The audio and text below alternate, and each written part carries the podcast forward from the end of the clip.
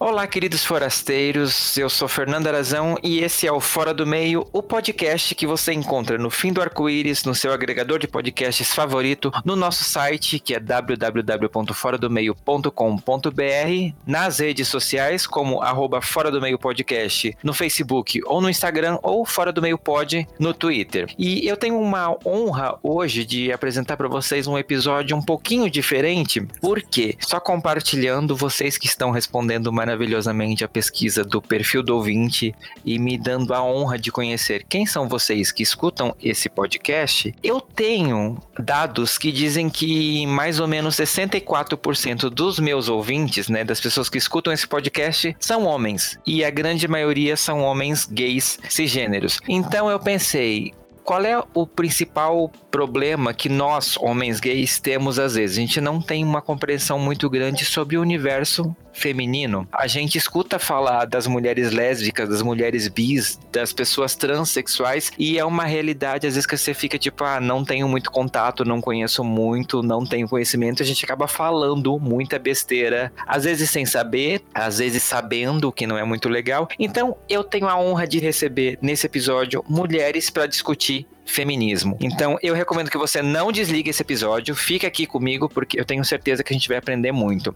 E eu quero chamar a minha parceira de crime nesse episódio, que vai pedir uma música pro Fantástico depois no final, porque vai ser a terceira participação dela, a Fran, lá de Porto Alegre. Fran, bem-vinda. Ai, muito obrigada por essa introdução maravilhosa. Bom dia, boa tarde, boa noite todo mundo. É um prazer estar aqui como sempre. A bola já está comigo? Para sempre agora? Agora, é assim, esse podcast é seu.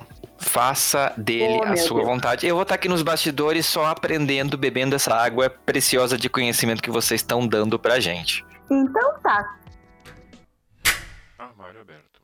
Como o Pedro falou, meu nome é Franciele, eu vou estar conduzindo esse episódio porque não sei se vocês perceberam, mas eu sou uma mulher e vamos falar sobre feminismo. Então, eu gostaria que as gurias se introduzissem, se introduzissem. Nome, o que que você faz? Quem é você na fila do pão?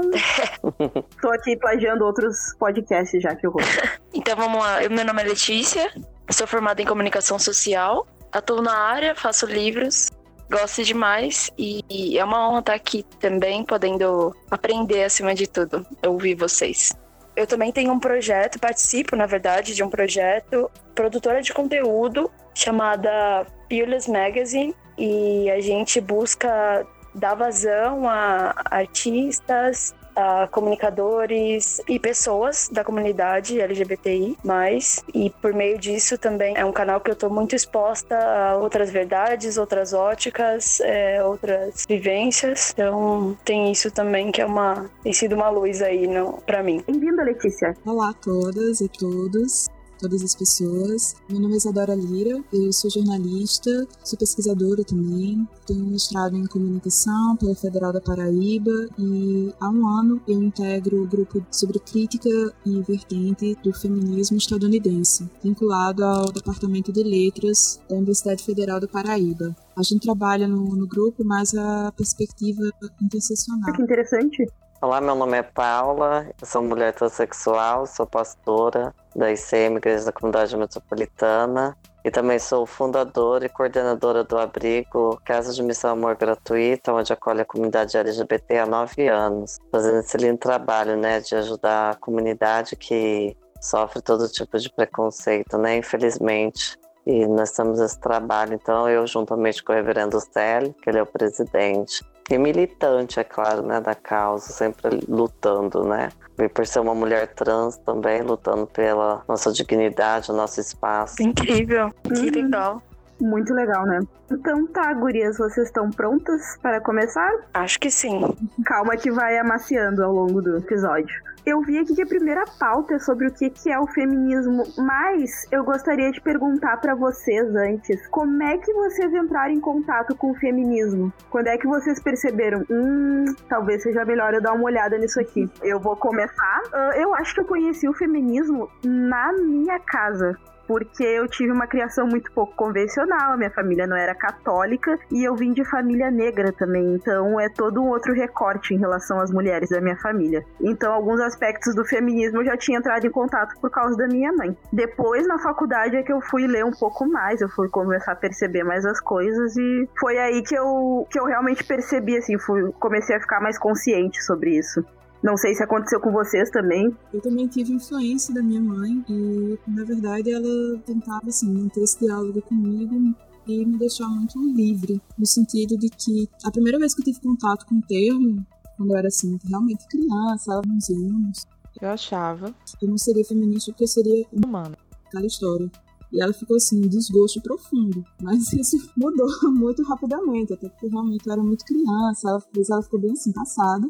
Dia, na época ela também não fez um grande escândalo, ela só deixou assim, vou esperar isso rolar. E aí, né, a gente vai percebendo, vai vivendo, vai passando por determinadas vivências e vai questionando um pouco as implicações de, de gênero, enfim na, na vivência. Eu acho que isso foi uma coisa um pouco determinante. E eu fui revendo esse conceito dos feminismos, né? Até realmente chegar no ensino médio e ter mais alguma leitura, até no, na universidade realmente me aprofundar e começar a estudar alguma coisa a respeito do feminismo, de fato. Sim, sim. E você, Letícia, como é que você entrou em contato com o feminismo? Então, eu, eu achei essa pergunta muito curiosa, na verdade. Eu tô tentando remontar, assim, criar uma linearidade, mas a verdade é que também estive envolvida num ambiente familiar, de certa forma, bastante matriarcal. Meu pai também fazia bastante questão de, de trazer essa igualdade é, entre eu, minha irmã e, meu, e meus irmãos. Então, as linhas, elas sempre foram bem borradas, mas eu acredito que uma, uma vivência mais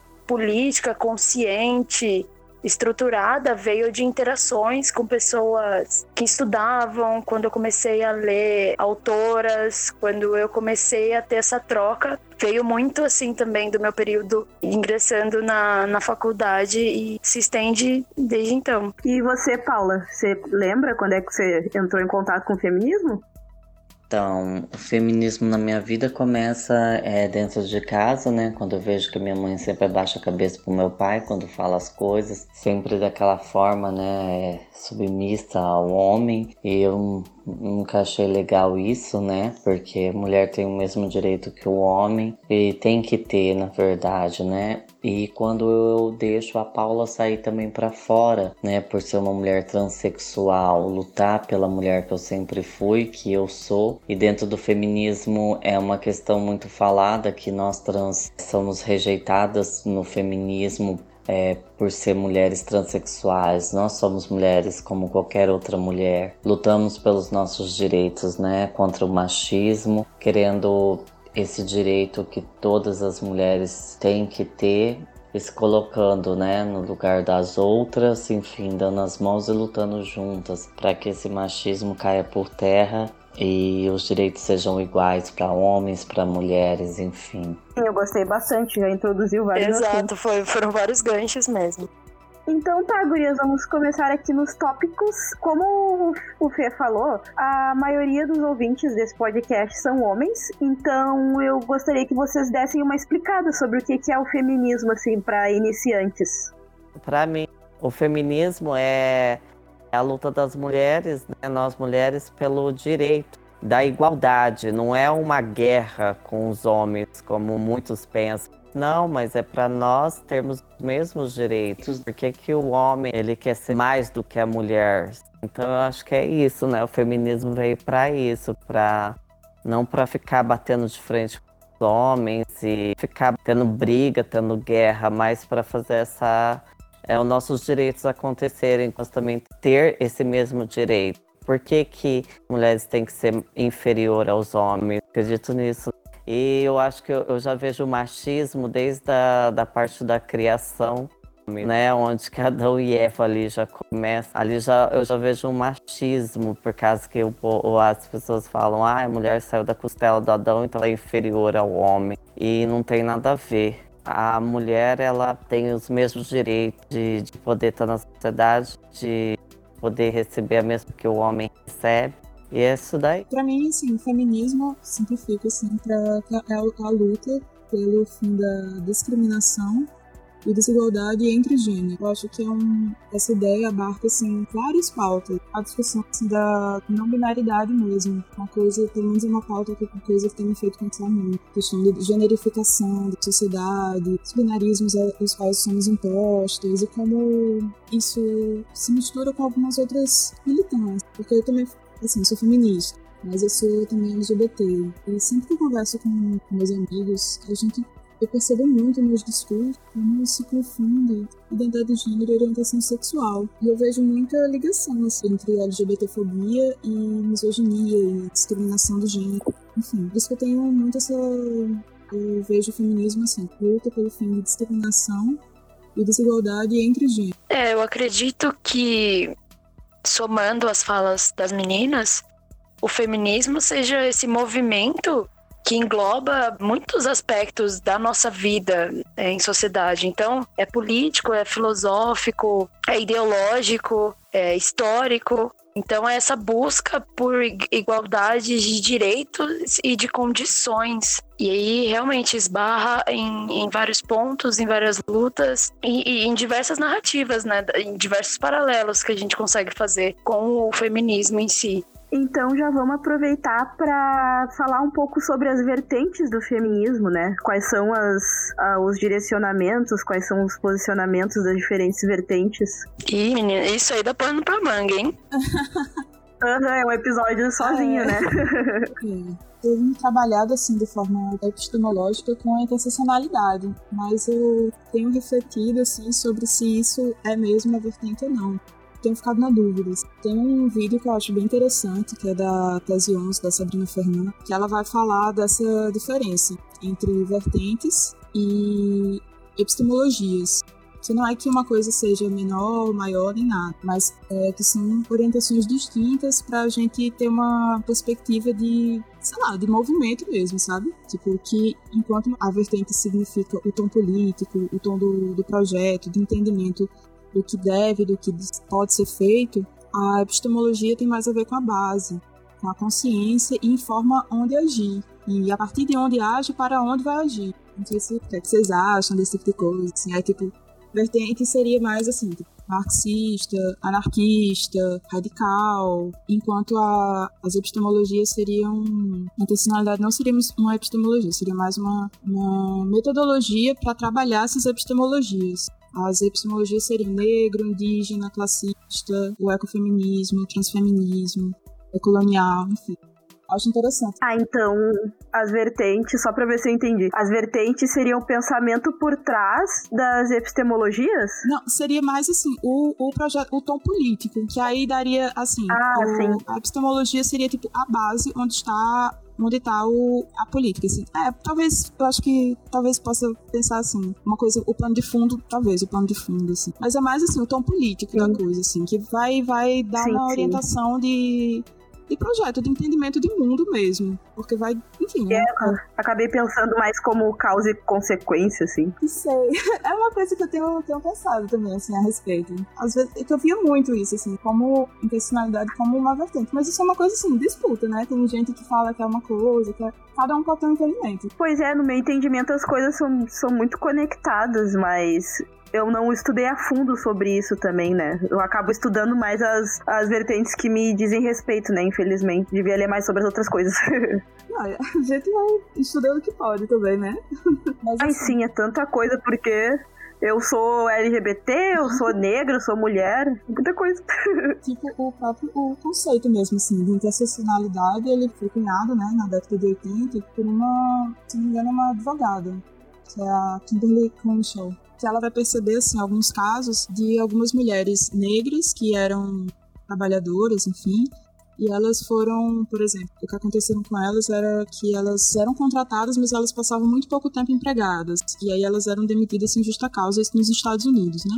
Só que a argumentação é que elas estavam sofrendo discriminação porque eram mulheres e eram negras. Mas aí a empresa em questão, ela tinha tanto homens negros como tinha mulheres brancas. E aí só podia ter, você só podia processar por uma das discriminações. E aí por isso a, a Crenshaw vai trabalhar que havia essa interseção das opressões, porque não era só porque elas eram mulheres ou só porque elas eram negras, eram pelos dois motivos. E ela vai começar a trabalhar que essa, as interseções da, das opressões vão agir nesses sujeitos. Eu acho que nesse sentido é interessante uh, a gente trabalhar com com várias vertentes do feminismo para a gente perceber como diferentes vertentes se misturam em pessoas diferentes, né? Exatamente. Porque temos mulheres negras, mulheres trans, temos mulheres brancas, mulheres de uma classe social mais baixa, uma classe social mais alta, temos mulheres, no caso do Brasil, nordestinas, mulheres paulistas, sulistas, né? Então, cada mulher é um recorte, né?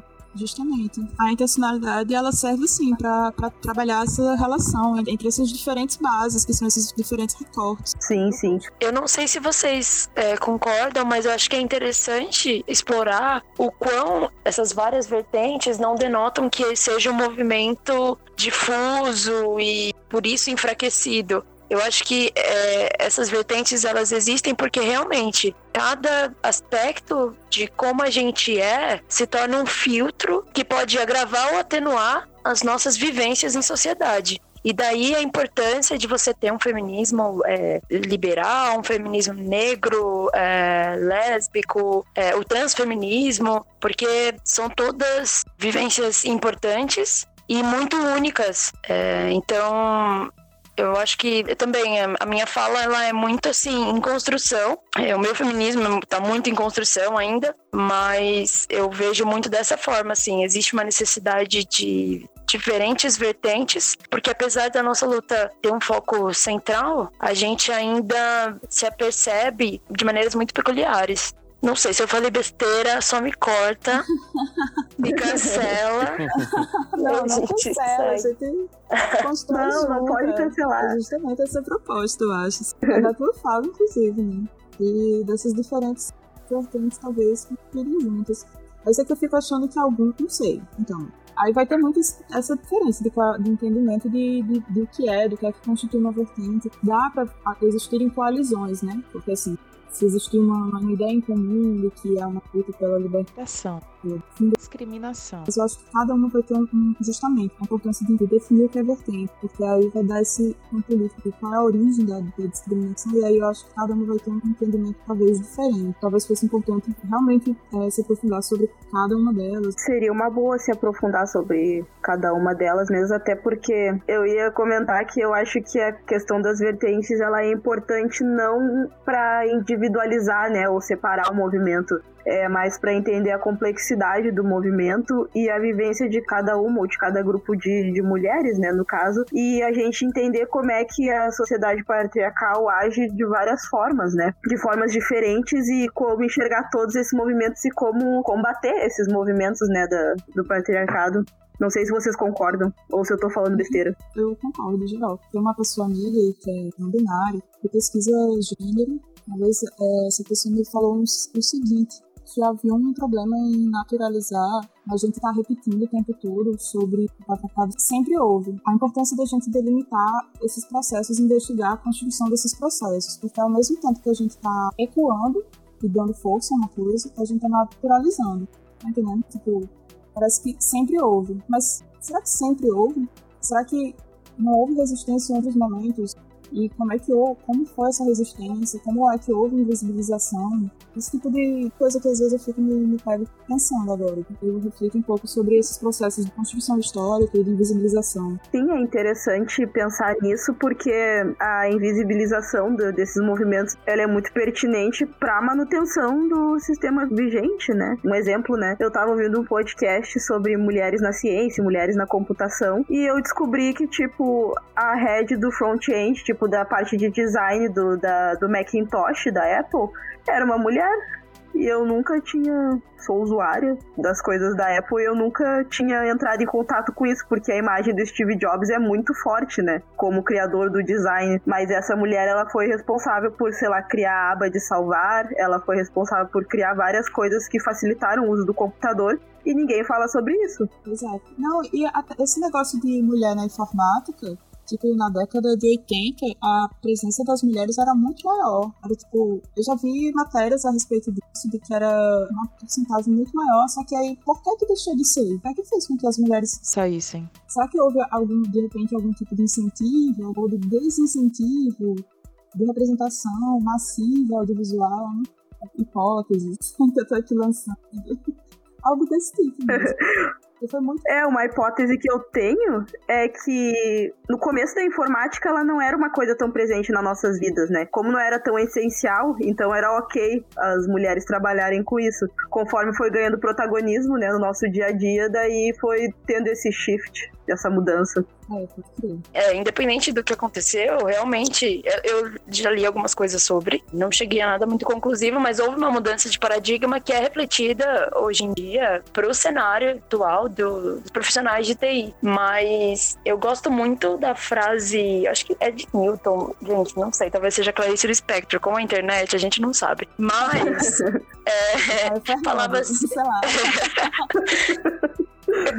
Passei credibilidade agora, né? Mas assim, tem uma frase que é muito, eu acho muito interessante, porque sempre me lembra de ter muita humildade com relação a as minhas percepções recém-adquiridas, né? Que se a gente consegue enxergar mais longe, é porque a gente está apoiado em ombros de gigantes. Então, o que a gente enxerga aqui é porque realmente houve uma construção muito antes de nós. E se Deus quiser, vai continuar. A gente vai ser mais um montante para que essa percepção se expanda cada vez mais, assim. Eu acho que toda contribuição é válida, apesar do apagamento histórico né, das pessoas femininas que contribuíram para diversas é, revoluções e evoluções e, coisas que, que a gente consome hoje em dia. Eu acho que é tudo muito válido nessa, nessa grande construção, assim que a gente propõe como movimento é, e assim por diante. Mas tem uma coisa que eu queria muito perguntar para Paula, na verdade, que a gente falou sobre as vertentes e eu queria entender dela, assim, é uma, uma coisa é pessoal, mas onde ela se identifica, se é que ela se identifica em algum. Ela já falou que, assim, é, acho que já apontou bem, existe uma vertente que exclui mulheres que não tenham vagina ou, ou vulva, né, ou que não tenham é, útero e eu queria entender, eu, queria, acho que seria benéfico se ela falasse um pouco mais sobre isso. Eu acho assim, eu acredito que o respeito é, dentro do feminismo entre as próprias mulheres tem que se respeitarem. Essa questão de a mulher trans ser rejeitada pelo feminismo, eu acho isso um absurdo. Porque a questão de ser mulher não é um órgão genital que define a sua sexualidade, né? É, enfim, é quem você é. Eu acho que nós lutamos, o feminismo veio para lutar, então nós temos que dar as mãos, todas as mulheres, independente que tem várias formas de mulheres que existem, né? Então, só que nós temos que dar as mãos e lutar, né? Que esse feminismo seja real e pare esse machismo entre as próprias mulheres, que eu acho que para mim tem muitas mulheres machistas ainda para poder olhar e falar assim, ah, você é mulher trans, mas você não, não entra no feminismo porque você nasceu num corpo masculino, supondo, né?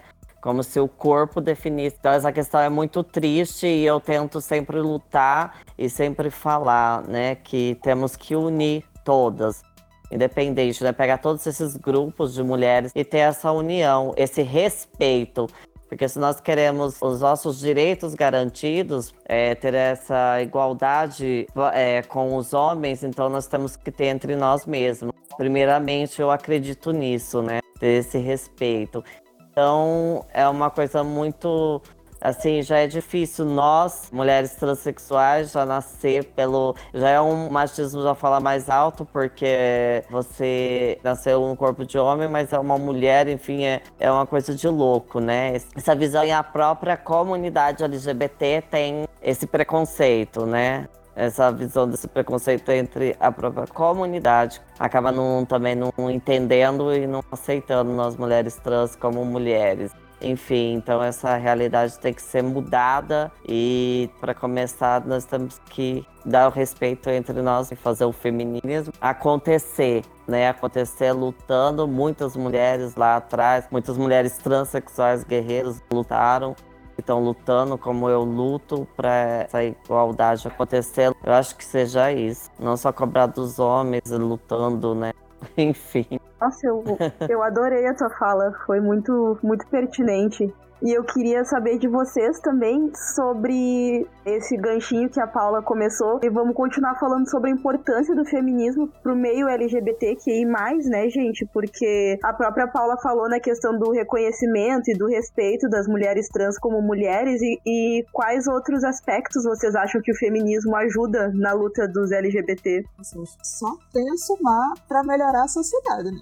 Mas, assim, especificamente LGBT, eu, eu, vejo muito que a LGBTfobia está muito associada à discriminação por gênero, né? A gente vê que tem uma, uma tem uma ligação, hoje tem uma ligação com posições de performance do gênero. São, são relações próximas. Então, é pertinente a gente discutir assim, pelo feminismo, acho que é um movimento que discute bastante o que é o que é gênero, simplesmente gênero como função social. É uma, um debate que vem do feminismo, vem do feminismo da segunda onda. Né? E isso é uma coisa que vai, vai atravessar também a, a comunidade LGBT. Eu, eu, vejo muito que o elo que une a, a comunidade LGBT é o confronto à norma cis e heteronormativa. Né? É esse é o, elo que une a, a, essa comunidade. Não, é, eu acho que foi muito bem pontuado. Eu, eu enxergo que também pro L da sigla, o feminismo, ele, ele tá atrelado a várias libertações, né? Porque são amarras que a gente, que a gente nasce isso independente do, do gênero, mas que a gente vai se deparar com o peso dessas restrições conforme a gente a gente vai querendo mais ou descobrindo sensações e vontades e a gente esbarra com todas essas questões e elas começam a virar a, a ser palpáveis, né? Então, eu, eu acho que o feminismo lésbico ele vem para confrontar essas meias verdades, esses sofismas de que a mulher lésbica ela é uma tentativa frustrada de, de um homem, ela é é uma pessoa que ela é frustrada por não ter um pênis ou que ela tá lá como objeto único e tão somente a serviço do prazer do outro e do outro geralmente como é, homem. Eu acho que ele vem abrir olhos e despertar mais e mais questionamentos. Eu acho que é, daí, é, a partir daí que a gente vai avançando, como comunidade, como movimento. Eu vejo muito isso também, assim, essa contribuição em relação, né, às, às lésbicas. Eu acho que é muito doido, assim, é... isso falando como mulher, um posicionamento mais político, assim, como mulher lésbica, você começar a se debruçar de uma maneira acadêmica ou um pouco mais científica em questões da sua vivência. Então é muito até surreal assim você sair desse objeto de estudo e protagonizar o um momento assim de fala. Então eu me sinto assim e isso faz sentido porque Y, aí você começa a fazer as ligações. Então eu acho que às vezes é até difícil falar, pelo menos para mim, assim, nesse momento de, de construção. Porque é difícil você racionalizar é, uma vivência. E às vezes também o genuíno é você verbalizar mesmo o que, o que você passa e o que você vive para despertar empatia e, e para conseguir acessar as pessoas de uma outra maneira. Mas essa outra questão de você racionalizar esse processo, ela, ela exige um, um pouquinho mais, assim. Por isso eu acho que é interessante essa troca que a gente está tendo agora entre a gente e com as pessoas que vão ouvir esse episódio do podcast Acho que isso é muito enriquecedor, isso é, para mim, isso é resistência também.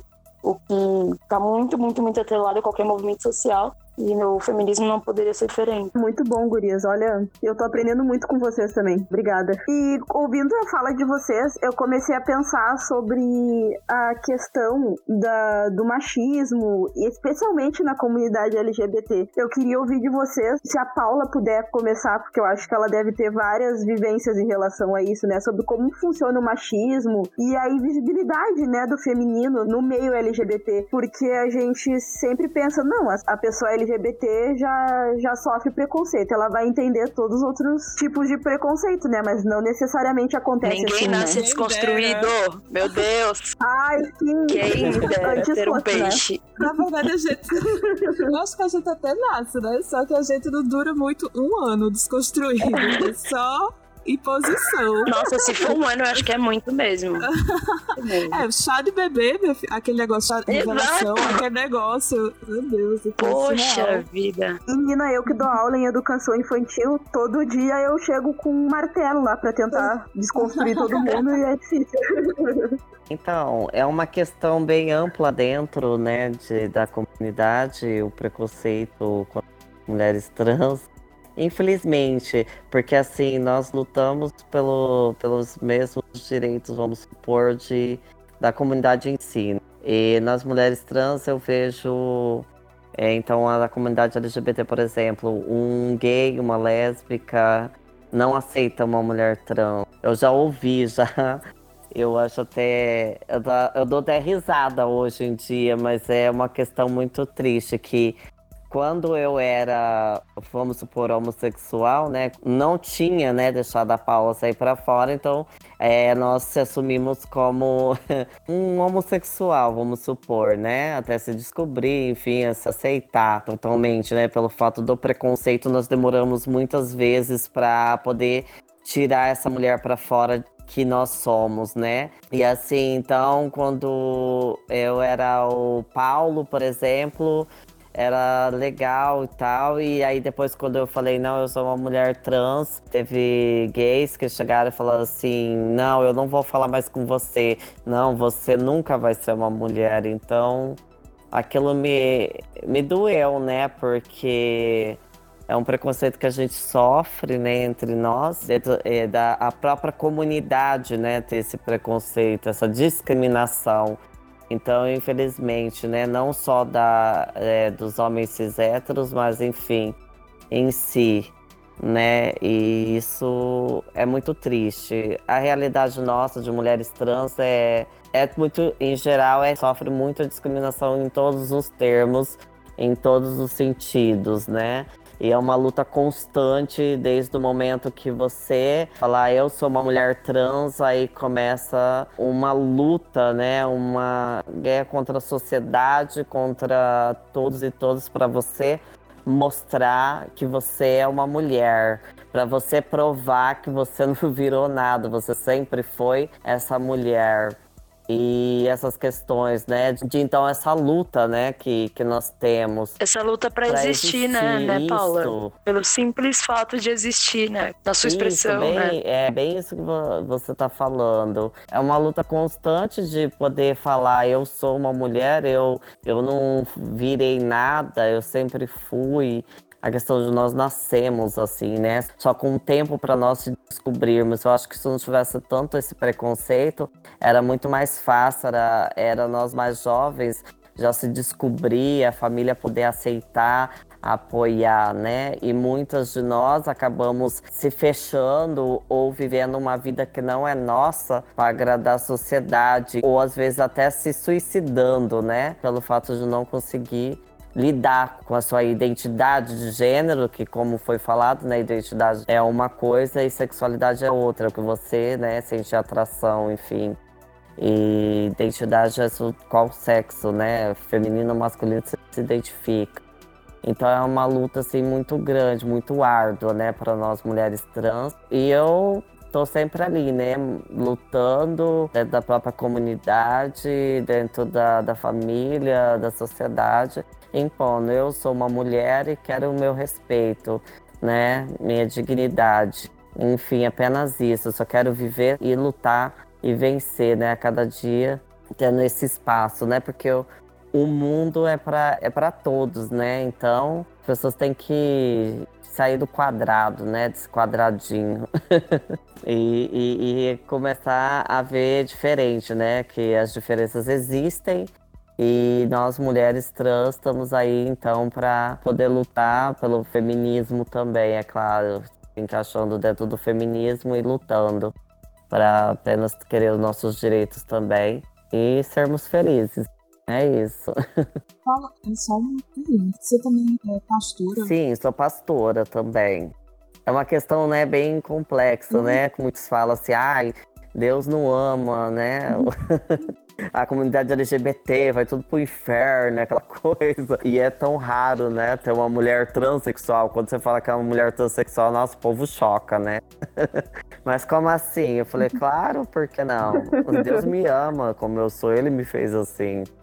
Não há nada de errado comigo, né? Mas com o seu preconceito. É, como é assim? Como é esse rolê? Então, eu, na verdade, desde criança, eu sempre tive fé, sempre acreditei em Deus. E, inclusive, né, eu entrei até no seminário na época, mas não deu certo. não era para ser o meu lugar lá, né? Até que eu conheci a ICM, uma igreja da Radical Inclusão, onde eu, eu posso ser quem eu sou, né? Uma mulher e transexual. Então é, é maravilhoso você poder estar na presença de Deus, sendo quem você é, e pregando a palavra de Deus, porque eu não vejo nenhuma parte que Jesus discrimina ou condena as pessoas pelo simples fato de ser quem elas são. Então eu sei que não há nada de errado comigo, né? Porque eu não tô fazendo mal para ninguém. Eu não tô prejudicando a vida de ninguém, eu tô apenas sendo a mulher que eu sou. Então, para mim poder ser uma mulher transexual, também sofro o preconceito, né? Por ser a mulher de, de Deus, né? Uma serva do Senhor. Aí falam um monte de coisa que a própria comunidade, né, cai matando, falando, ah, mas é, não tem, você vai pro inferno pelo simples fato de ser uma mulher pastora que acredita em Deus. Paula, você conhece o canal Muro Pequeno do YouTube? Não. É que a sua fala me lembrou do, do Murilo, que é o o dono desse canal, porque ele é um, um, gay cis, mas ele também tem toda essa relação com o cristianismo e tudo mais. Ele frequenta uma igreja inclusiva. Eu acho que é a mesma igreja que você, mas ele é de São Paulo. E aí eu me lembrei, talvez fosse legal, fica, uma é, indicação. Então, é, a nossa igreja tem no Brasil todo, no mundo todo, né? É, tem em São Paulo. Igreja da Comunidade Metropolitana. Sim, é legal porque muitas pessoas LGBT, elas, elas meio que se sentem, não na obrigação, mas elas se sentem assim, tipo, como se elas não pudessem exercer a fé por causa da, da sexualidade delas ou da identidade de gênero. É eu acho eu legal acho que quebrar isso. É as igrejas tradicionais que acabam afastando, né? Nós da comunidade LGBT da presença de Deus. A própria comunidade, então, tem tem, tem medo, tem trauma, tem receio, porque se você entrar numa igreja tradicional, você é expulsa praticamente, ou você não pode participar de nada na igreja porque você é da comunidade, né? E você vai pro inferno. E isso é muito triste, né? Mas eu vim da igreja católica e já senti essa rejeição mas nunca deixei Deus de lado, porque Deus nunca me deixou de lado. Então, se eu cheguei até aqui, fiz todo o procedimento, já fiz toda a cirurgia, né? Graças a Deus consegui fazer a redesignação sexual, né, conhecida como a troca de sexo. Enfim, hoje eu sou uma mulher por completa, né, na minha questão da de eu ser uma mulher trans que tem a necessidade da cirurgia, porque nem todas as mulheres trans têm a necessidade, né? O que define você ser uma mulher trans é o seu cérebro, que condiz quem você é, e não a sua genitália. Então tem muitos que confundem, né? Daí é a mulher trans que não tem a necessidade, então nem todas têm essa necessidade. Sim, né? Tem certeza. isso também, entendem. E travesti já é outra coisa, né? As pessoas misturam tudo. E é isso, então para mim, é... eu já tentei, né, o suicídio, né, se matar, porque as pessoas não me aceitavam, falavam, o que, que eu tô fazendo nesse mundo, Deus não me ama. E aí é onde que eu fui vendo que, que Deus me amava sim, né?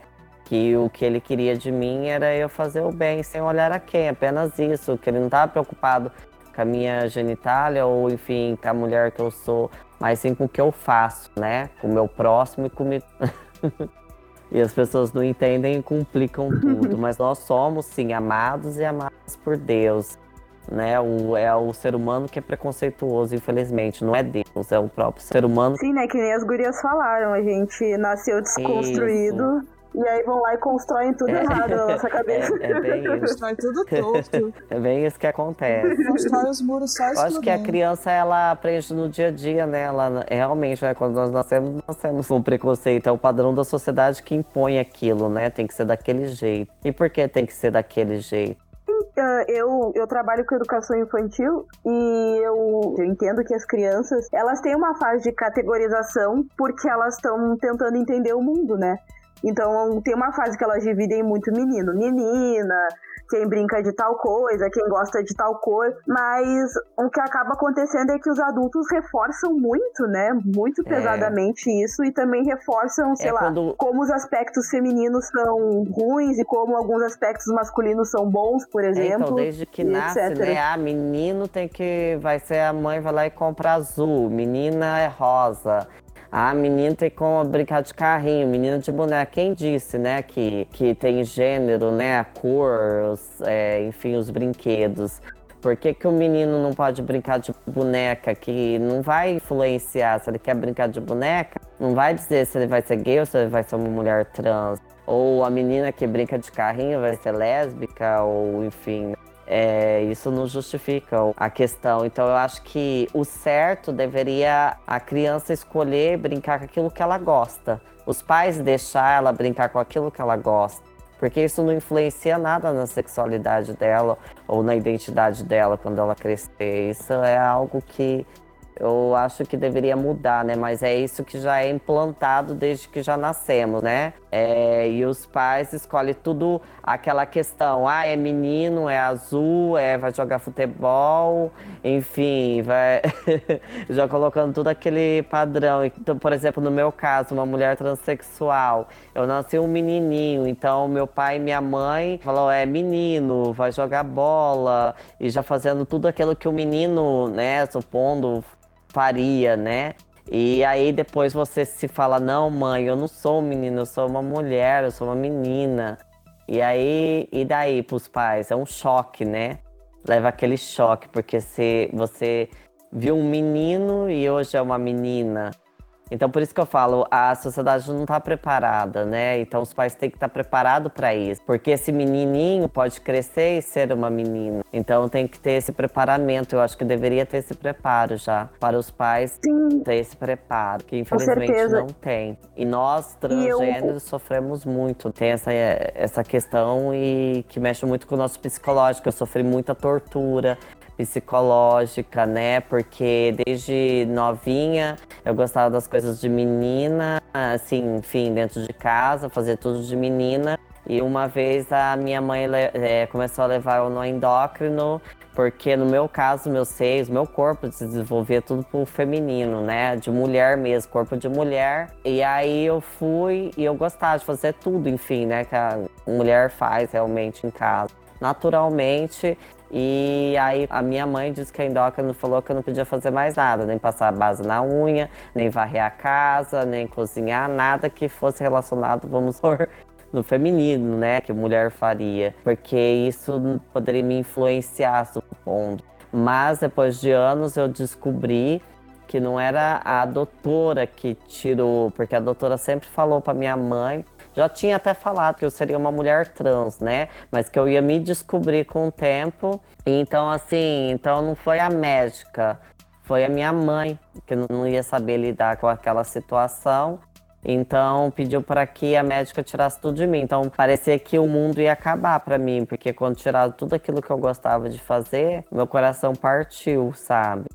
Então, e eu tive muitos traumas, né? Daí eu tive, eu quase entrei em depressão, né? Que a, a família não entender, foi bem complicado. Então nós sofremos pra caramba. E muitas hoje eu luto. Tem pessoas que são trans, mas não conseguem se assumir porque a mãe já bateu, porque colocava a roupa da mãe e tal. Então hoje já tem 40 anos, mas não consegue deixar essa mulher sair para fora porque tem medo da, da família, da rejeição, de perder o amor do pai, de perder o amor da família.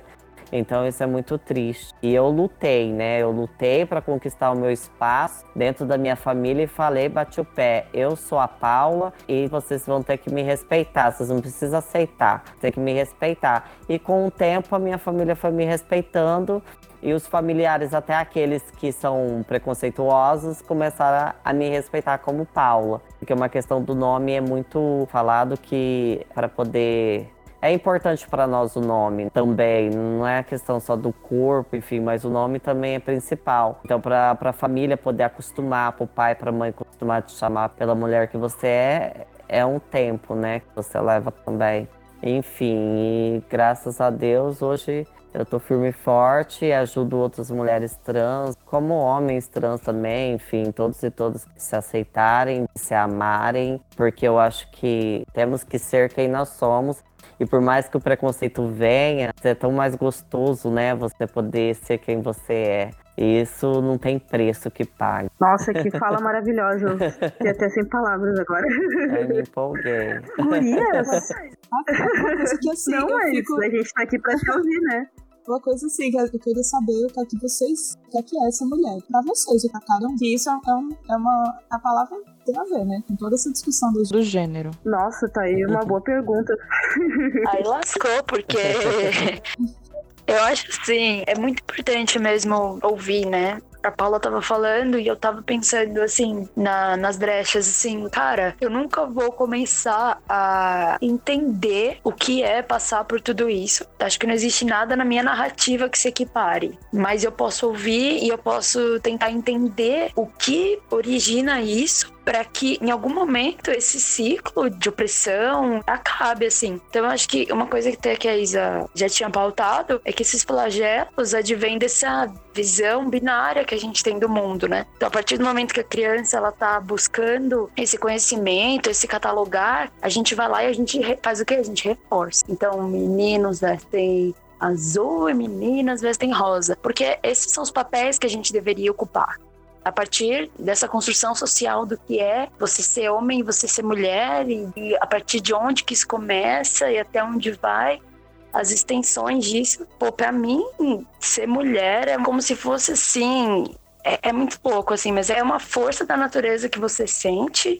É uma responsabilidade e é também pô, muita luta, assim. Luta de, de se provar e de se entender. Então eu não, eu, eu não sei. Se fosse pra definir é isso, eu sinto que ser mulher é, é um balaio de gato, mas é muita, tipo, muita responsabilidade, sabe? Não vem, não vem fácil, não, assim, essa percepção, assim. Eu acho que eu, eu tava tentando procurar alguma definição que não fosse castradora, sabe? Porque como definir mulher se não pela luta, né? Pela luta de se provar, pela luta de se defender, pela luta de exercer o, o que você quer fazer. Eu, tipo, não penso no momento em que eu não lutei pra fazer alguma coisa, sabe? Ou pra ser alguma coisa. Então, acho que o, o que resumiria ser mulher é a palavra luta, assim. Sem querer ser muito Milituda. demagoga aqui, sabe?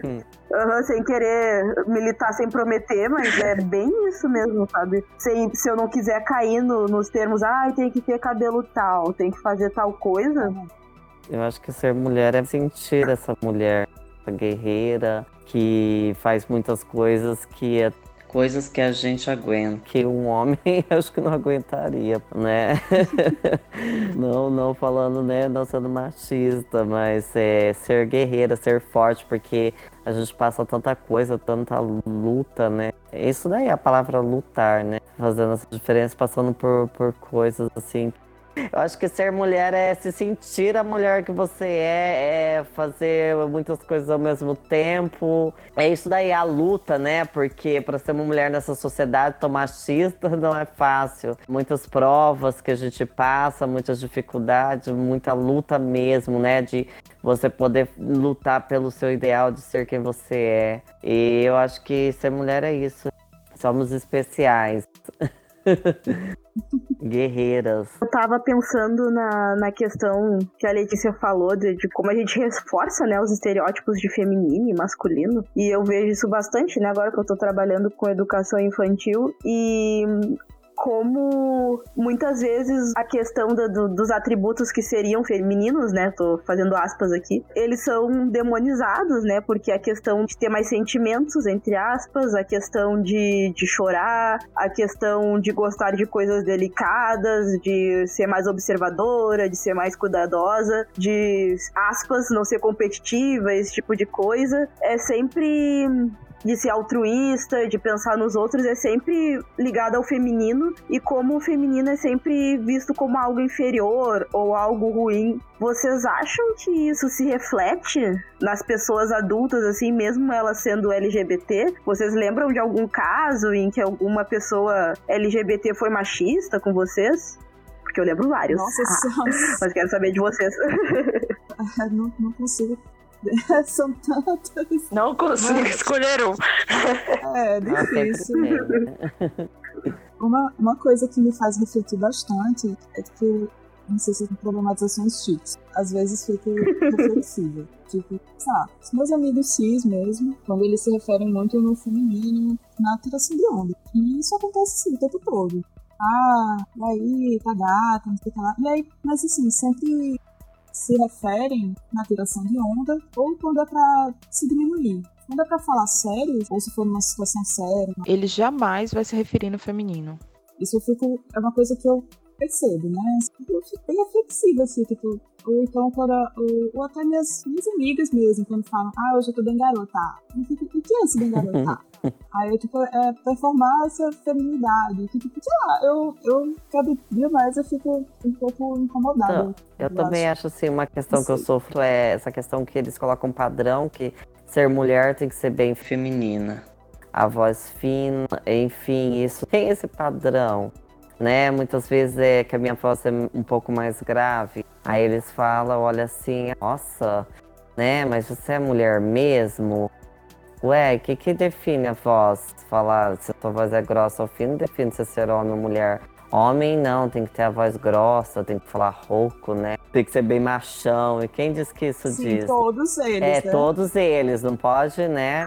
O gay afeminado, né, que tem o trejeito, vamos dizer, sofre muito, né, a discriminação entre a própria comunidade, né, entre ali os próprios gays mesmo, os mais masculinos, fala, não, pra que que eu vou ficar com homem afeminado se então eu fico com uma mulher? Tipo, essa questão. É, pobre POC, É né? muito complexo, né, esse negócio. E esse padrão, mulher tem que ter a voz fina, quem diz? Tem mulheres cis que eu sei que tem barba, né, tem barba, tem gogó.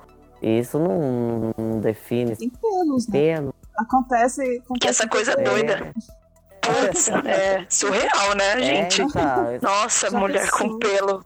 Caraca, bizarro. Mas, ó, gente, isso é muito louco, porque. E aí, ah, eu sempre cresci não me achando mulher suficiente. Ou seja, o meu, o meu sexo biológico, ele não era o suficiente para me fazer sentir adequada dentro desse conceito, é, desse, enfim, de- de- desse lance do, do, do feminino. E aí o feminismo ele veio como uma grande libertação, assim, do cara, na verdade é porque não existe mesmo só uma maneira de ser feminina. Até essa palavra, assim, ela pode ser reflexionada e invertida e inspecionada. E eu acho que, assim, pô, se eu consigo lembrar de alguma vez alguém da comunidade LGBTI ter sido é, machista comigo, Claro que eu consigo, mas eu também consigo saber que como não ser? A gente tá assim mergulhado nisso. Então o machismo ele permeia os meus discursos também, consciente e inconscientemente. Então, aliás, o que me dá mais medo é o que ainda tá no inconsciente, o que eu ainda não consegui assim trazer para luz e, e olhar por mais feio que seja. Então eu acho que o machismo tá aí. Ele tá sendo reproduzido em em diversas escalas e eu acho que o que cabe a nós nessa troca, principalmente entre as siglas, é, é não nivelar por baixo, é não a gente querer que a nossa vivência seja só aquilo que a gente estabeleceu como certo, como que é, mas tá apto a entender o outro ou por que aquilo incomoda ou o porquê para essa pessoa não faz sentido. Acho que com isso a gente vai somando e a gente vai talvez dando mais vazão para posturas mais respeitosas, para posicionamentos mais inclusivos, mais acolhedores. E aí a gente da gente começar a, a se valorizar mesmo como comunidade. Não só o meu L, ou o seu G, ou o seu T, é, ou o seu I, mas como esse ecossistema que a gente é, né? A gente não tá, não tá sozinho. Letícia, da- na sua fala, eu lembrei muito da minha vida. Porque teve um momento, assim, eu lembro no ensino médio, né? Que eu cheguei a questionar a minha identidade de gênero. Porque eu não conseguia performar aquele ideal de feminilidade. E eu ficava, hum, talvez eu seja trans, então, né? O menino É, trans, só pode ser. Porque mulher eu não sou. Isso. Não, não. Eu, eu preenchi- é, é como se fosse uma descrição de vaga, né? E aí eu não, pô, não fiz mesmo o requisito. Então eu acho que não, não dá pra ser. Então é doido isso. E aí, o que, você fez? Então, menina, eu tive esse momento de, de dúvida, assim, e graças a Deus eu já tinha internet, né? E eu fui pesquisar mais sobre, né? E aí foi quando eu comecei a entrar em contato com alguns conceitos feministas. Claro, ainda não tinha, né, o título feminismo ali, mas eu consegui e até entrar em contato com outras pessoas, outras mulheres, outros tipos de mulheres, né, também, para perceber que não não era só aquele estereótipo de mulher que eu deveria seguir para me sentir como mulher, né? Mas é, é, algo tão pesado que, que faz a gente questionar o nosso próprio, nosso próprio ser, né? É bem, é bem difícil, assim, bem triste. Parece que só há uma forma de ser mulher. E a realidade não é, que nem ela tinha falado, né? Como se fosse um padrão, né? Só uma forma de ser mulher. Como se fosse aquele padrão. É, escola de princesas. É bem, é bem isso. Ai, meu Deus. Às vezes eu noto até que é possível esse debate, mas ainda se conversa que o sexo ainda é uma coisa biológica. Como se não houvesse essa discussão também. Não existe só isso. Uhum. Então tem um espectro enorme. Então existe a gente fala de pluralidades, não tem só realmente dois modelos de ser. É Nossa, total. É, eu, eu, acho que uma coisa interessante que aconteceu mês passado, que foi o mês da visibilidade lésbica, foi o, o Google ter anunciado que eles mudaram o algoritmo para redirecionar pesquisas para mais educativas, resultados mais educativos para pesquisas com palavras-chave ligadas à palavra lésbica ou é, similares. Porque é isso, assim, é quando a gente não encontra esse respaldo offline, a gente vai para as redes e a gente sabe que não nem tudo é, é, curado, nem tudo tem a melhor intenção. Então é muito importante a gente ter aliados nesse sentido, empresas que conseguem redirecionar esses resultados para coisas mais positivas, que agreguem, né? E de repente seja uma luz aí para alguém que, que, esteja nesse momento assim de dúvida, de isolamento, de desconexão, que, que causa toda essa esse ambiente, né, que a gente está inserido ainda de muito restrito, né, ainda muito resistente a aceitar o leque, né, de possibilidades de se existir. Prias, deixa eu perguntar para vocês. Primeiramente, eu não sei qual é a orientação de vocês. Se vocês são héteros, bis, lésbicas. Eu sou, eu sou bissexual, mas sou casada com uma mulher há cinco anos. Bom, eu sou uma mulher trans heterossexual. Eu tô meio nessa, assim, eu esbarro em muita coisa, mas eu acredito que seja importante eu me posicionar como uma mulher lésbica, mas eu acredito que essa percepção ela é muito, ela vai muito além, assim. Então, também tô, tenho um relacionamento, eu tô noiva, a gente tá junta já há quatro anos, uma mulher incrível, que eu amo muito. E é isso. Bom, eu me enxergo como bissexual e eu tenho um pouquinho desse ah, problema, eu acho, em relação à bissexualidade. Mas como eu não enxergo as coisas como binárias, eu não tenho problema em dizer que eu sou bi, porque posso me apaixonar por qualquer pessoa, sendo uma pessoa, não sendo uma pedra ou um ah, cabrito, eu me apaixono. Que lindo. Não, mas aí tá, o problema é esse, o termo, o prefixo. Assim, é, exato. Vejo, mas aí, Etimologicamente. É, aí... Pois é, né? Não tem como. Sim, sim. E a pessoa que não entende muito, tipo, eu tenho essa visão porque eu já li sobre, né? Mas a pessoa que enxerga o mundo binário vai achar que o bissexual é só duas coisas. Pois é. Eu acho que então se enquadra melhor nesse no, no PAN. É isso que eu ia falar. Não é no é, PAN? É, então, é, eu, eu, eu, tô, eu tô nessa. Eu tô nessa. Por isso que eu falei, eu tô nessa Toda essa crise aqui. Assim. Daqui a um tempo a gente conversa de novo. Eu quero ver é, se as respostas serão é. as mesmas. Eu tô, fiz um checklist aqui. A patrulha, a patrulha da meia-noite. Fez um Excel com todas as respostas. Nossa, eu, eu coloquei no grupo, eu não sei se vocês chegaram a ver uma, umas frases de uma, de uma poeta lésbica que ela escreveu sobre a existência lésbica e a heterossexualidade compulsória. Uhum. É, nesse, nesse trabalho da heterossexualidade compulsória e existência lésbica da Adrienne Rich, ela vai falar que as lésbicas vêm sendo invisibilizadas historicamente porque a homossexualidade feminina, por vezes, é equalizada com a homossexualidade masculina.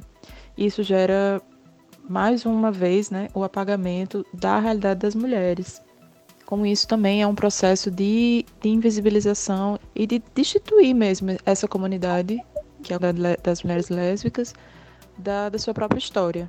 essas postagens que a Isa comentou vão estar no nosso Instagram, Fora do Meio Podcast. Então é só dar uma olhadinha lá que já tá disponível. E aí é bem massa, assim, esse, esse artigo dela.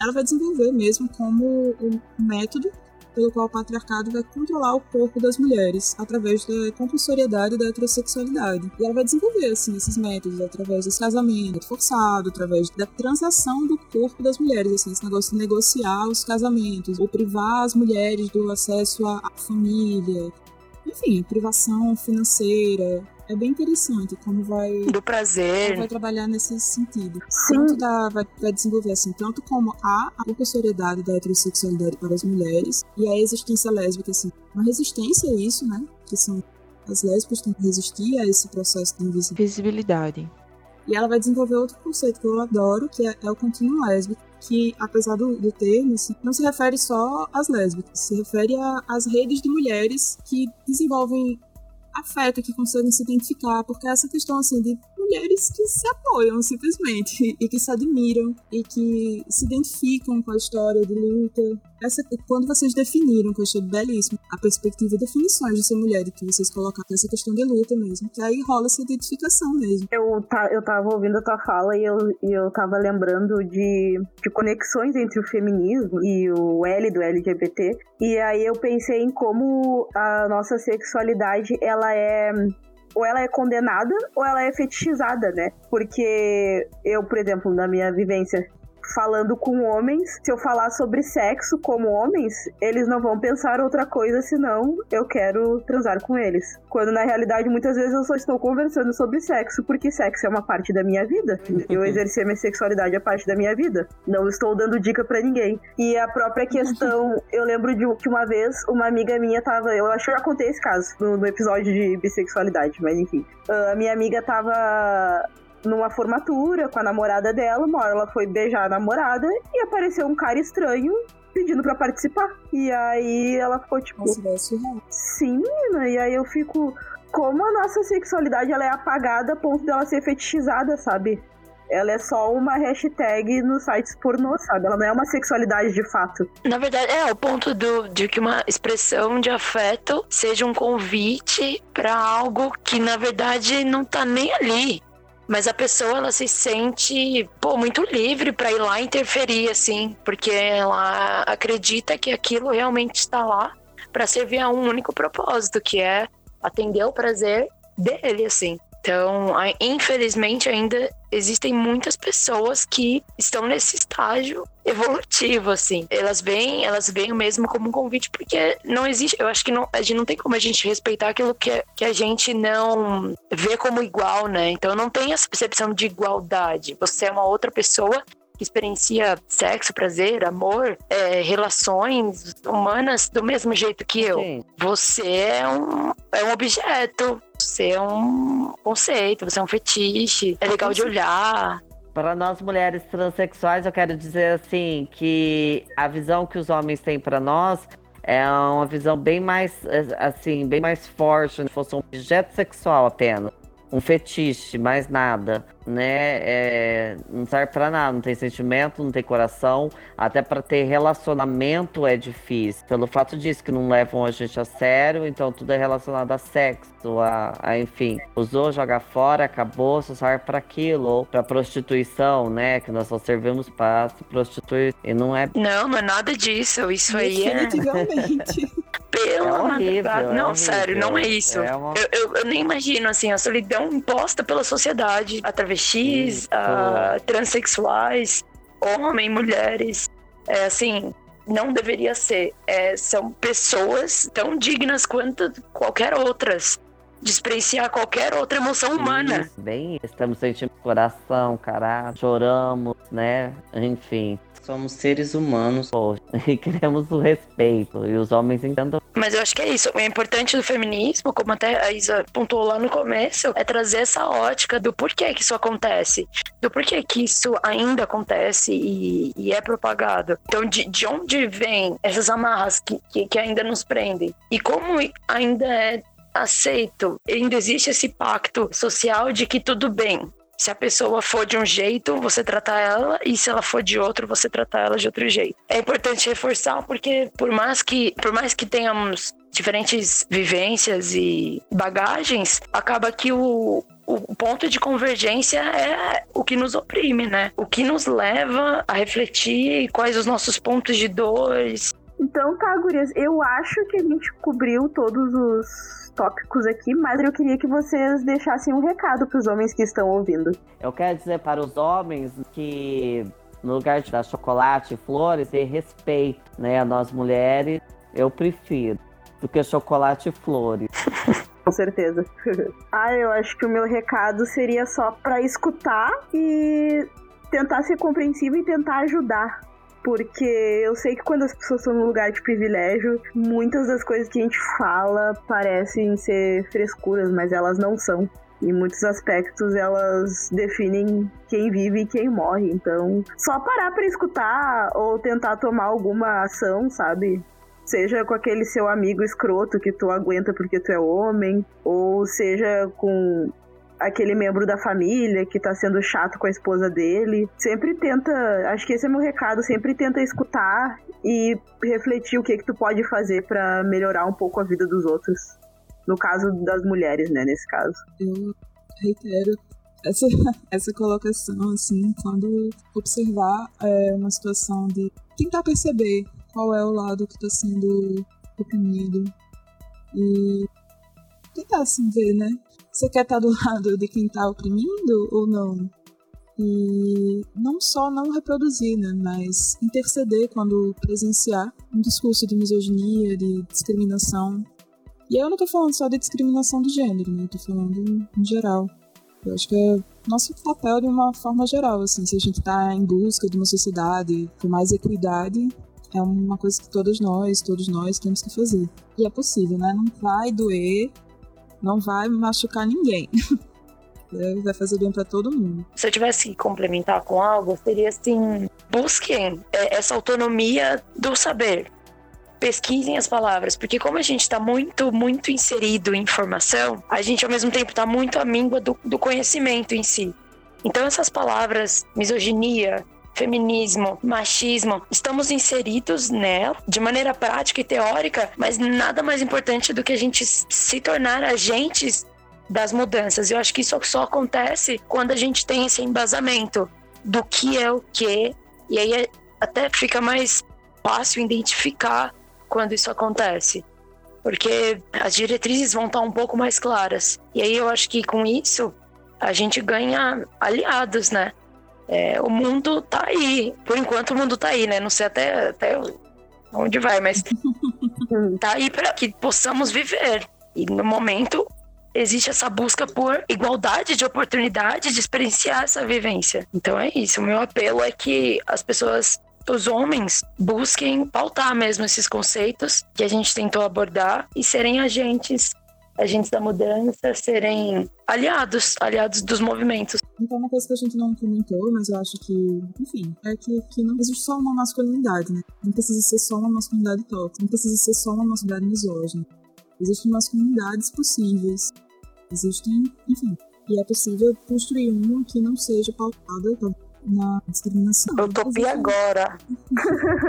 Perfeito. É, não sei, mas utopia é construída, né? Eu acho que Exato. eu que utopia é construção. E, enfim, existem. Então, eu, eu mencionei no começo da conversa uma pessoa que eu pesquiso, gênero, e que ela, essa pessoa me fala bastante disso, assim, que existem masculinidades possíveis, de pessoa não binária, e ela tem um texto bem incrível que, enfim, é não binária, mas fez retificação do, do gênero masculino. E quando você faz, você tem que fazer.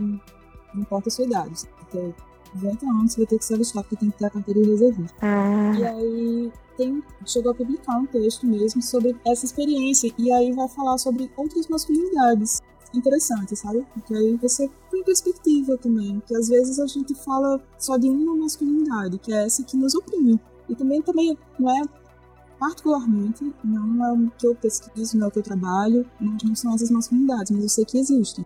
Eu acho que os homens poderiam buscá-las, investigá-las e construí-las em busca dessa, dessa sociedade. Mais utópica. É, mais inclusiva. Não, sim, eu falo, eu não falo nem de uma maneira degradante, assim, eu falo que Porque a gente fica idealizando muito, não, porque daqui a 100 anos, cara, vai ser top. Mas a verdade é que todo mundo quer viver bem, quer viver bem agora. É então eu acho. Né? É, eu acho que essa utopia, ela é super possível.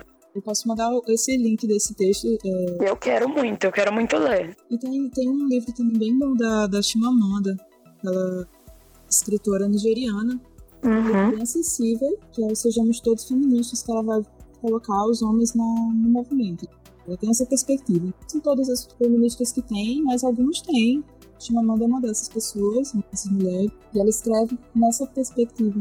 Então, gente, passando a palavra pro Fê agora, vamos dando segmento aí, e eu não sei como fazer isso, Fê.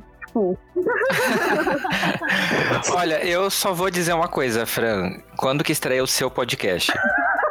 Porque você mandou muito bem. Menina, eu travei todo aqui.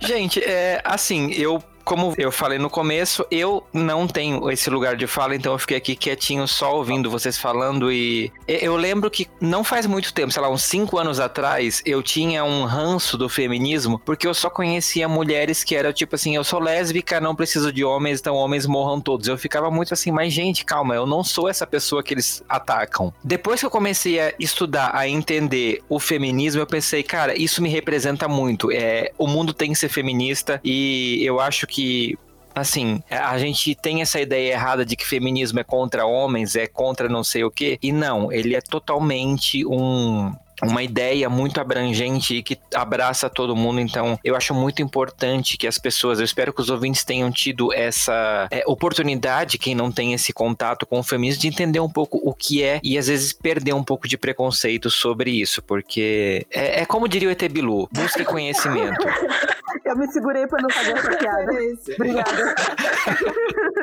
e, e, que bom que você, né, ouvinte, tá ouvindo. Eu espero que né, os 64% de homens estejam até aqui nesse episódio, porque eu tenho certeza, assim, eu aprendi muito e eu espero que vocês, ouvintes, também tenham aprendido. E gurias, muito obrigado por dar essa oportunidade pra gente de ouvir vocês e de aprender com vocês e de enxergar um pouquinho do mundo com o olhar de vocês. Nada. 確かに。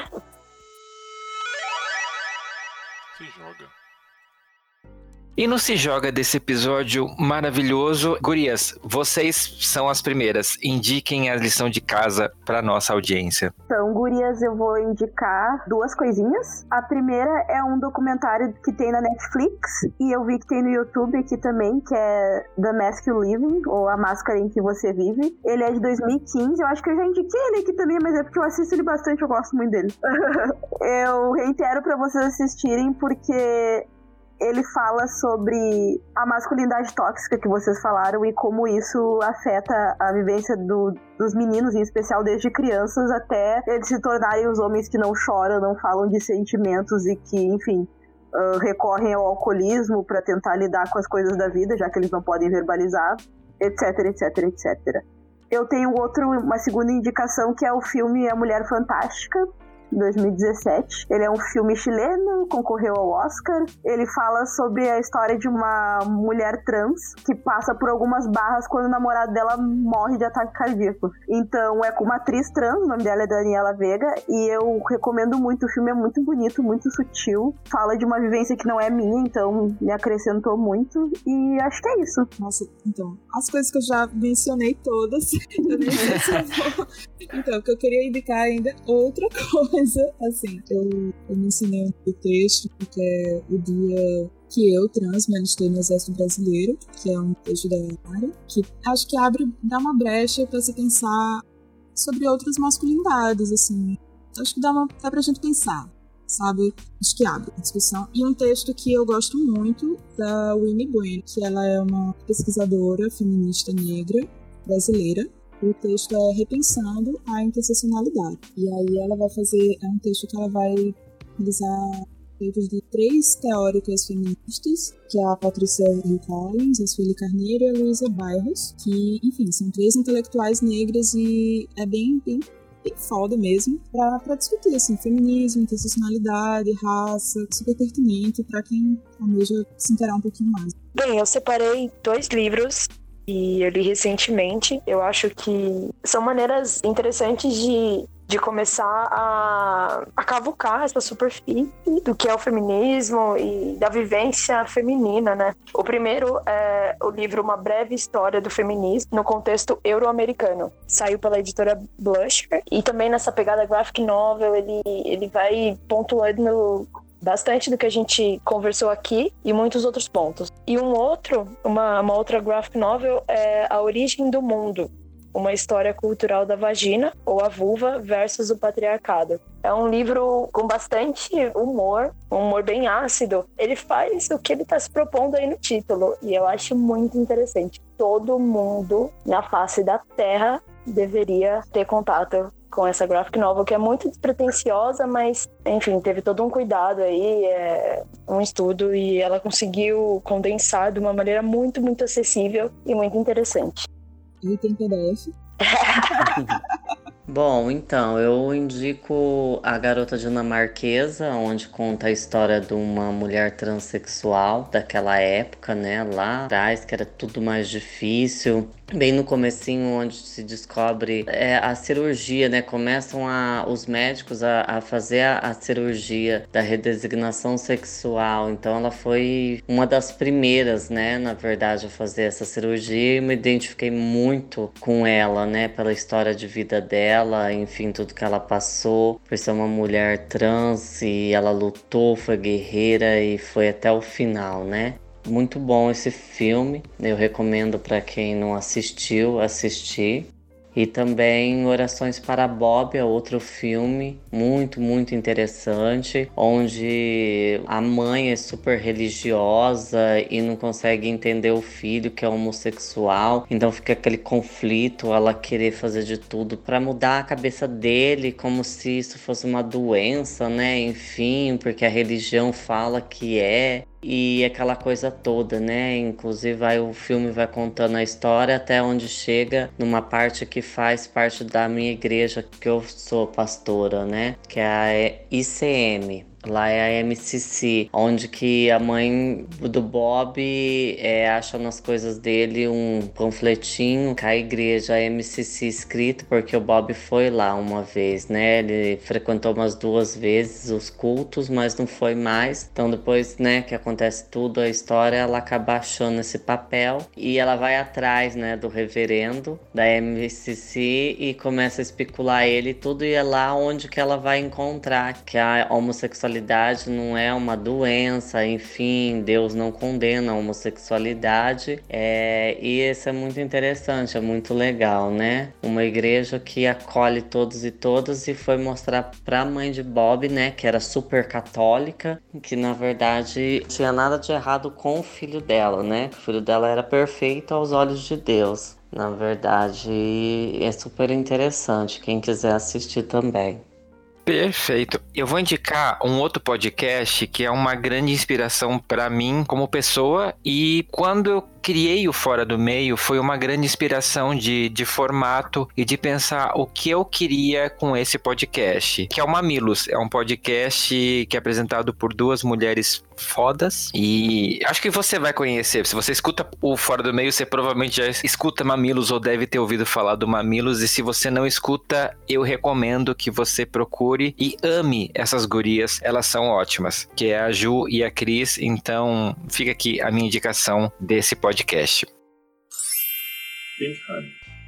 E o Pink Honey desse episódio, eu vou deixar para você a indicação de conhecer, de curtir nas redes, de seguir e de ajudar da forma que você puder a Casa Florescer. A Casa Florescer é uma ONG aqui de São Paulo que acolhe cerca de 30 mulheres transexuais ou travestis, oferecendo atendimento social, psicológico, ajudando com a questão de vínculos familiares e principalmente reinserindo essas pessoas no mercado de trabalho, o que como a gente já discutiu aqui nesse episódio, é um passo um pouquinho mais difícil para a comunidade trans e de travestis. Então, você que é de São Paulo, conheça a Casa Florescer e você que é de fora de São Paulo, se puder entrar em contato com eles, né, conhecer eles através das redes sociais e ajudar. Da mesma forma que a Casa 1, ele é um projeto que não tem fins lucrativos, mas que procura dar essa assistência, esse apoio para a comunidade LGBT, né, que sofre com, principalmente para mulheres travestis e trans, né, que são outro tipo de sofrimento porque tem toda a parte de, como a gente já falou em outros episódios, e nesse a parte de estigma, né, ninguém quer dar muita bola para essas mulheres. Então, a Casa Florescer faz esse trabalho e é um projeto que merece ser reconhecido e merece ser ajudado. Então, conheça a Casa Florescer. Pro Messenger.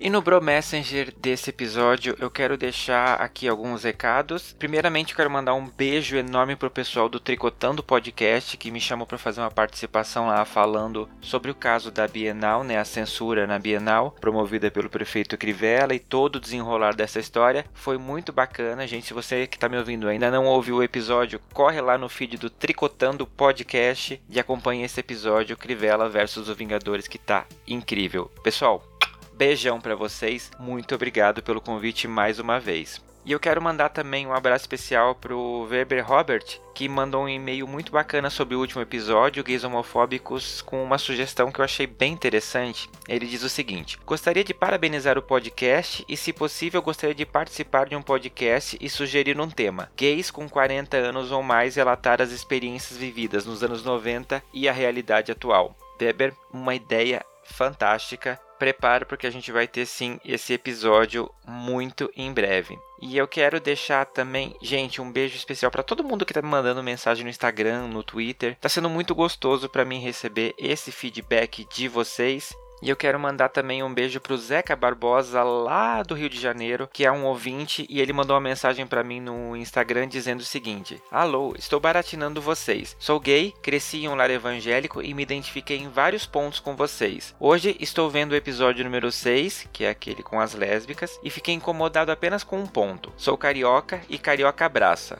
O lance do homem gay ser invasivo abraçar uma lésbica, vocês colocaram na mesma prateleira do homem gay colocar a mão no peito das lésbicas. E me senti incomodado porque eu adoro abraçar as pessoas e fiquei muito triste achando que estou sendo invasivo. Mas aqui é muito comum um abraço, os dois beijos no rosto. Risos.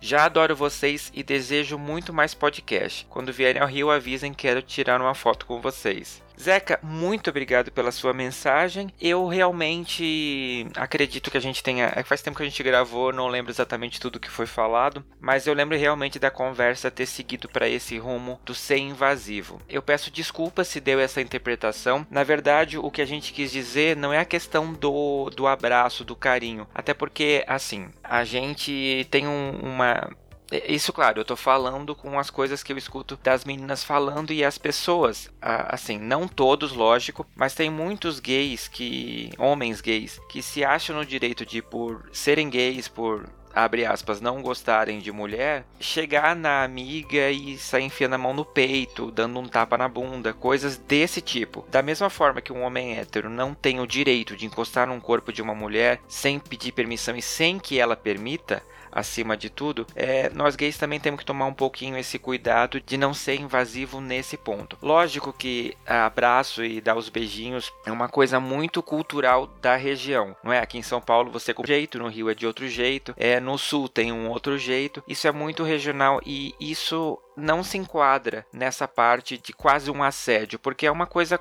comum que a, a sociedade né, daquela região está acostumada daquela forma. O que a gente quis dizer é que um gay não pode chegar numa pessoa desconhecida e forçar um beijo, por exemplo, é, sabe, um selinho de cumprimento numa pessoa desconhecida. É, é, nesse sentido que a gente quis dizer. Então, por favor, não fique chateado, continue abraçando, porque receber abraços é muito bom. E pode deixar sim que o dia que eu for para o Rio de Janeiro, eu faço questão de tirar uma foto com você, tá bom? Além disso, eu quero deixar um beijo pro Ellison Lira, que descobriu o podcast. Ele está comentando alguns episódios no, no Twitter. Então, muito obrigado, Ellison, pela sua audiência. Espero realmente que você esteja gostando e que continue acompanhando a gente cada vez mais.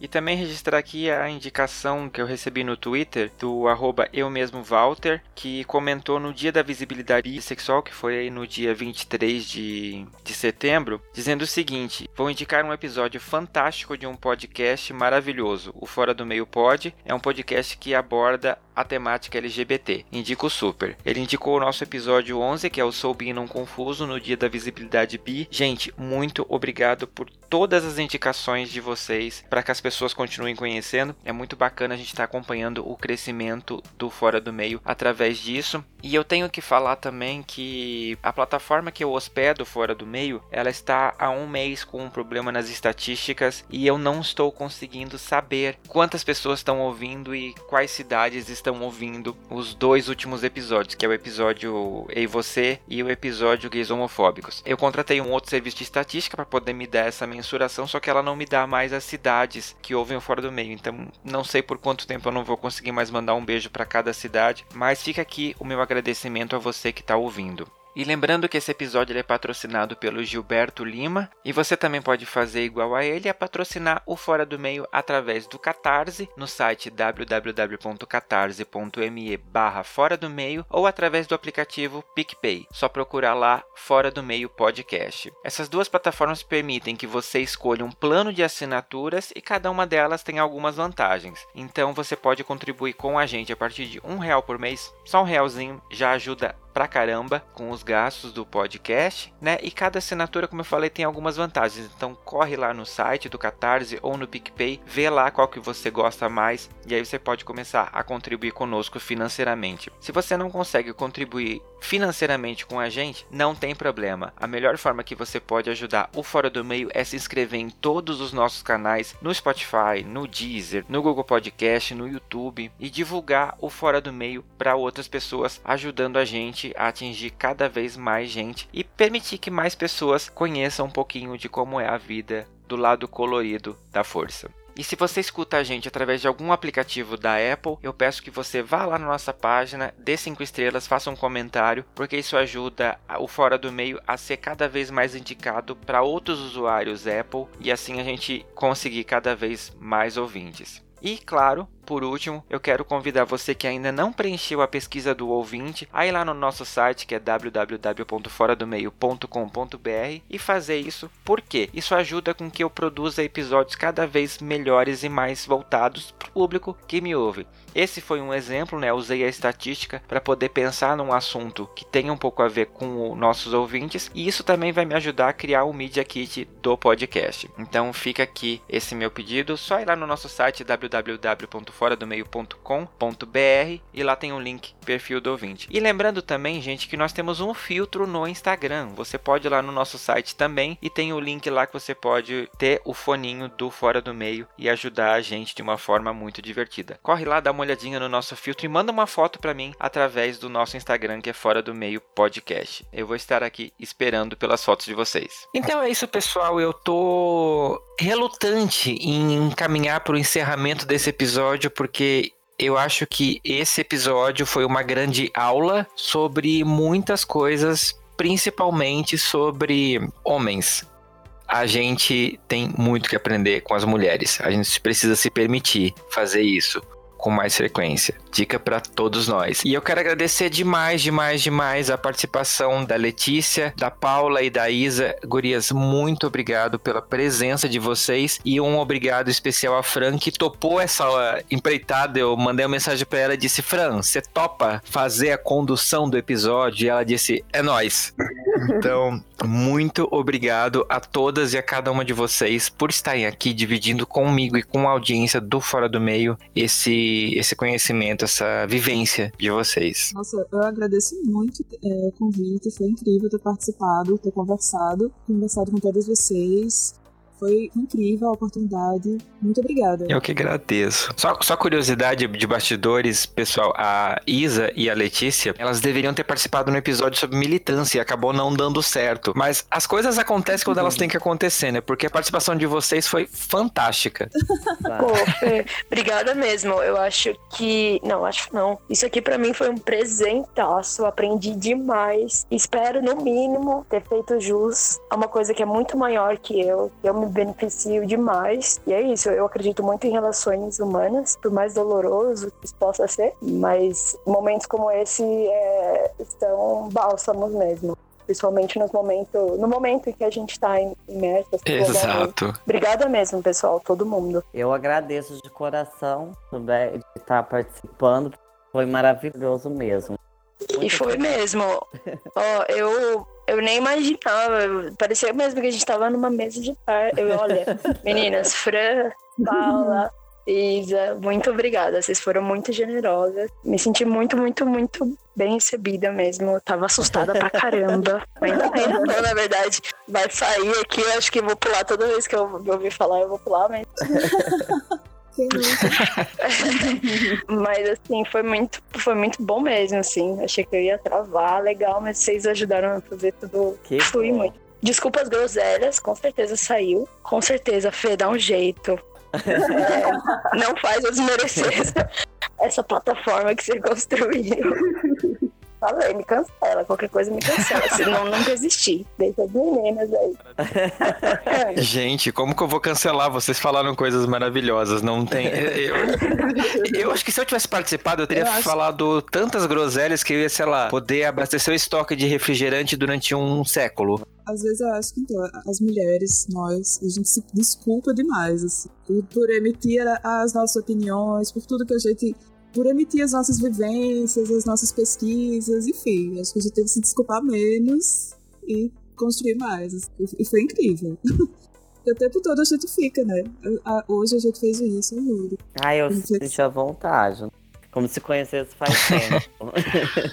é legal isso. É mesmo. Isso que é a maravilha da- de podcast, é as pessoas acabam não se conhecendo, mas como o assunto é comum, a gente interage, isso é muito bom. Já fica a dica, quando vierem para São Paulo, vamos fazer um grande encontrão do Fora do Meio. Eu queria agradecer a oportunidade, o desafio e muito obrigada, vocês foram muito legais, especialmente porque vocês me ensinaram muitas coisas, muitas vivências, coisinhas que eu vou ficar pensando aqui agora. E obrigada, Fê, pela oportunidade. Vou pensar realmente, aliás, eu sempre pensei né, em fazer meu podcast e pode ter certeza que quando eu finalmente achar um tópico, tu vai ser o primeiro convidado, né? Opa, já tô lá.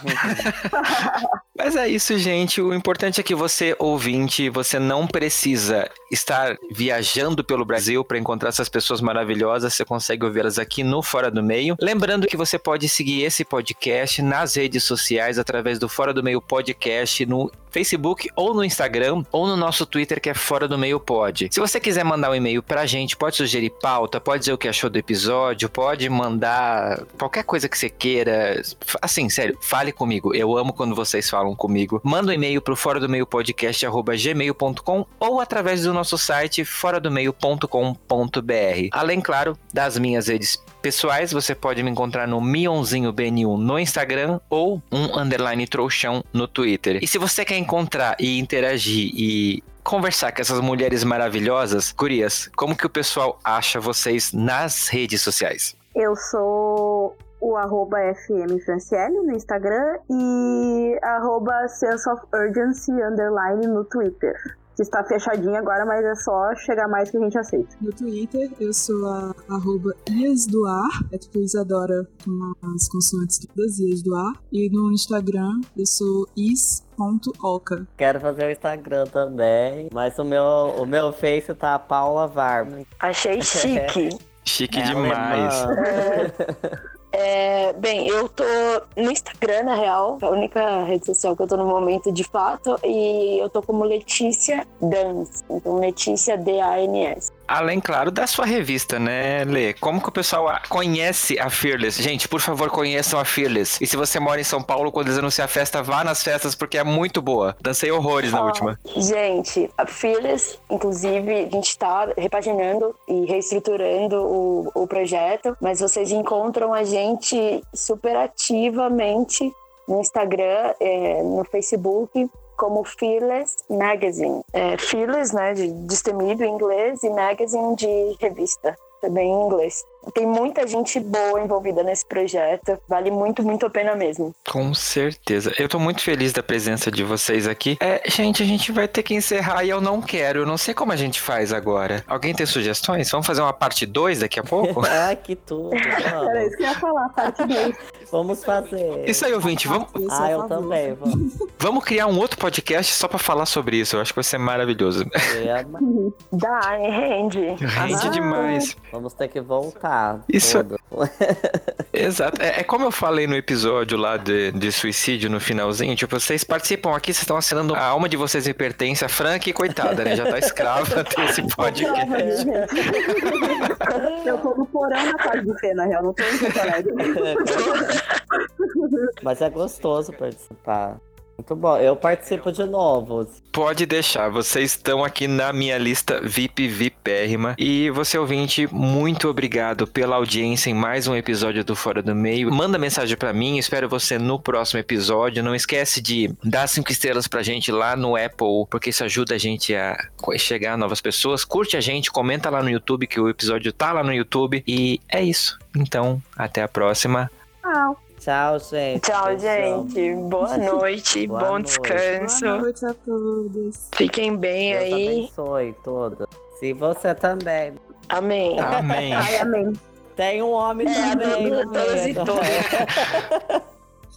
Gente, Exato, eu vou fazer uma coisa que eu sempre quis fazer. Vamos lá, can I get an amen here? Como diria o RuPaul. É, Beijo grande e tchau.